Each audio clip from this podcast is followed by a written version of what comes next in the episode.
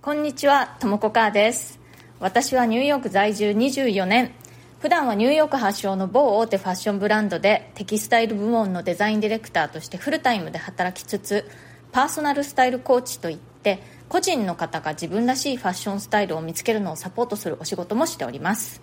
このチャンネル、ニューヨーク人生劇場では、人種のるつぼ何でもありのニューヨークで私が働いて暮らして経験したことや日々の生活の中であったちょっと面白いことなどをシェアしていきます。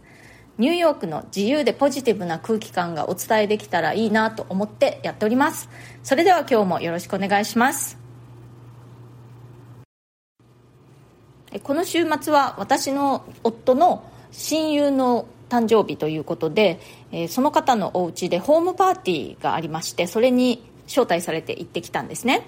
それで改めて思ったんですけれどもアメリカ人ってホームパーティーするのが上手ですよね。今回はね全員で12人のパーティーだったんですけれども全てその夫の親友ダニエルっていうんですけれどもねそのダニエルとその奥さんとで全ての料理とか、まあ、ケーキとかを準備していてくれたんですね。12人分の料理って結構な量じゃないですか。でも全てをドンドンドンってこう大皿に中央に持ってでそれぞれが取って自分のお皿に取って食べるみたいな方式で食べ始めたらねそのホスト側も席を立つことなくみんなと一緒におしゃべりしながらとっても楽しい時間を過ごしました。ちなみにねその時のメニューはほうれん草のサラダでしょ？それから根菜類のロースト。えっとね人参とパースニップとちょっと玉ねぎとかが入ってる感じのローストとブラッセルスプラウトのロースト。芽キャベツですね。芽キャベツのロースト。それからナスのラザニア。マッシュとポテト。そしてメインがローストビーフだったんですね。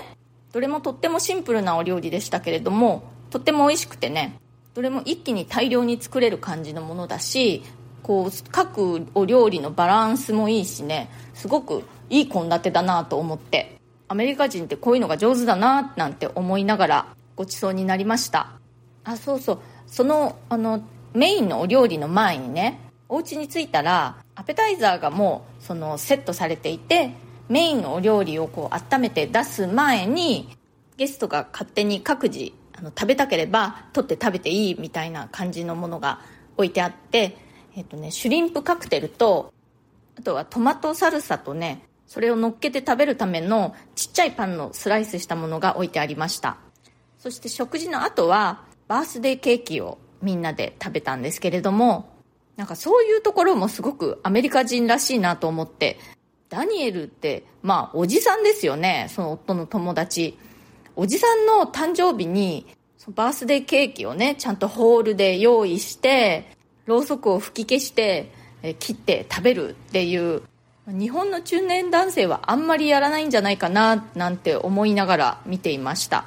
まあイメージですけどね。アメリカ人のカルチャーとしてバースデーお誕生日をねすごく大切にするっていうのがあるんですよね。職場でも誰かのお誕生日だったりすると必ずお祝いしますしそんな風にしてねおお誕生日というものがすごく大事なので誰かの誕生日を忘れてしまうっていうのはすっごくね良くないことなんですよ。とはいえみんな結構ねやっぱり忘れちゃう人多いんですよね。だからまあ大体9月の頭とか10月の頭とかそんな感じでは覚えていてもあれ何日だったかなってなるっていうことは結構みんなよくあるみたいなんですよ。でうちの家の場合ですと8月と9月それからあとは12月1月にお誕生日が集中してるんですよ。だから誰の誕生日が何日だったかなっていうのが結構みんなごちゃごちゃになったりしてね。こっそりねその本人以外の人に確認し合うみたいなことをよくやってます。私はね夫の誕生日が近づいてくると夫の友達それから夫の兄弟から問い合わせが、続々来ます。えっと彼の誕生日っていついつで合ってるよね？みたいな感じで。なんか毎年来るんでねあのスマホのカレンダーに入れて毎年リピートにしとけって思うんですけどね。まあ、そんな感じでね中年になろうがあのお誕生日はとっても大切なものなんですね。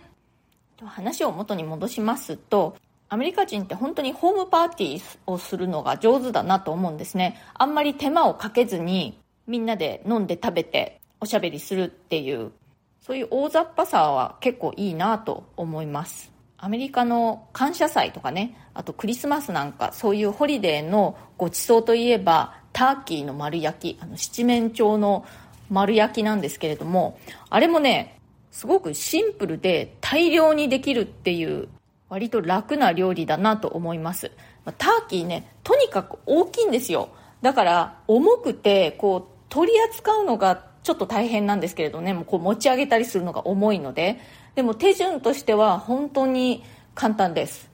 あとは、まあ、ポットラックって言ってねそれぞれが持ち寄ってパーティーをするっていうこともよくやりますしあとはねもう出来合いのものとかを盛り付けて出すなんていうことも全然 OK な感じなので私のね夫のおばさんとっても華やかな方でねパーティーとかが大好きなんですけれどもでホームパーティーを時々するんですけれどもねオーブンから次々にいろんなお料理を出してくれてでもそれどれもとっても美味しくてもう美味しい美味しいってみんなで食べてレシピ教えてほしいなんて言ってたらおばさんがこれね全部トレーダー上手よ。うふふなんて言ってそのトレーダー上手っていうスーパーがあるんですけれどもそこの冷凍お惣菜がね結構安くて美味しいんですよ。だからそれをきれいにそのキャセロールとかいろんなあのお皿にね盛り付けてでオーブンでちゃんと温めてオーブンからパッと出すといかにも自分が料理したみたいな感じですよね。別にそのおばさんその自分が料理したように見せかけたいって思ってやってたわけじゃないと思うんですけれども